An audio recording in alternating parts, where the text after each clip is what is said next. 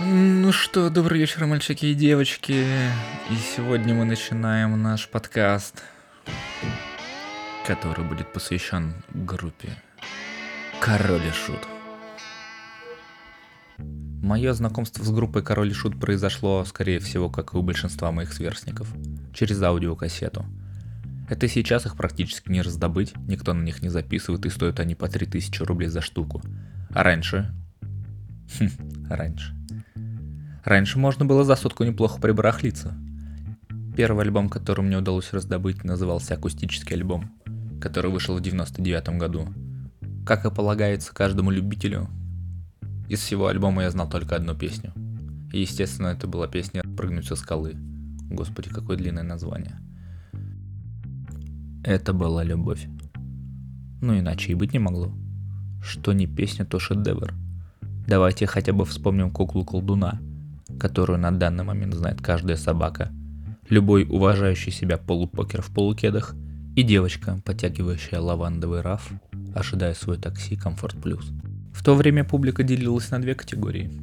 Тех, кто слушал рок, и тех, кто потихонечку стал вкатываться в западный рэп. Раньше его не было.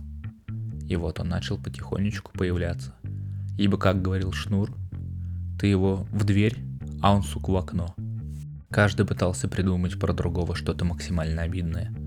Одни говорили «панки хой, соси отстой», ну а вторые просто заправляли джинсы в сапоги.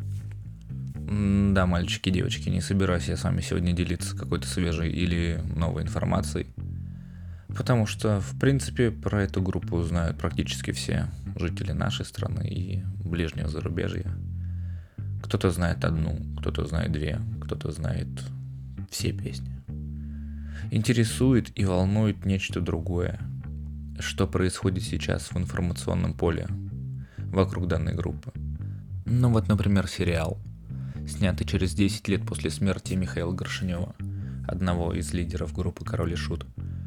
Как по мне, сериал восхитительный. Попадание в роль выше всяческих похвал. Поэтому, если вас утомили сериалы про ментов или ненавязчивые шоу про экстрасенсов, советую вам посмотреть данное произведение. И казалось бы, грех жаловаться – группа переживает, ну, не вторую молодость и не второе пришествие, а новую волну популярности. Но в этом и кроется самое страшное, что может только быть. И как по мне, самое страшное это вот именно этот новый виток популярности, который притащил с собой огромное количество позеров, для которых группа не является чем-то культовым, чем-то очень важным и теплым. Для них группа это всего лишь кусочек какой-то определенной моды. Один крупный банк решил выпустить дебетовые карточки с изображением альбомов групп Король и Шут и также с логотипом данной группы. И с одной стороны это не может не радовать, потому что люди потихонечку начинают понимать, что действительно группа была культовой, а с обратной стороны очень не хотелось бы просрать тот истинный панковский дух группы Король и Шут.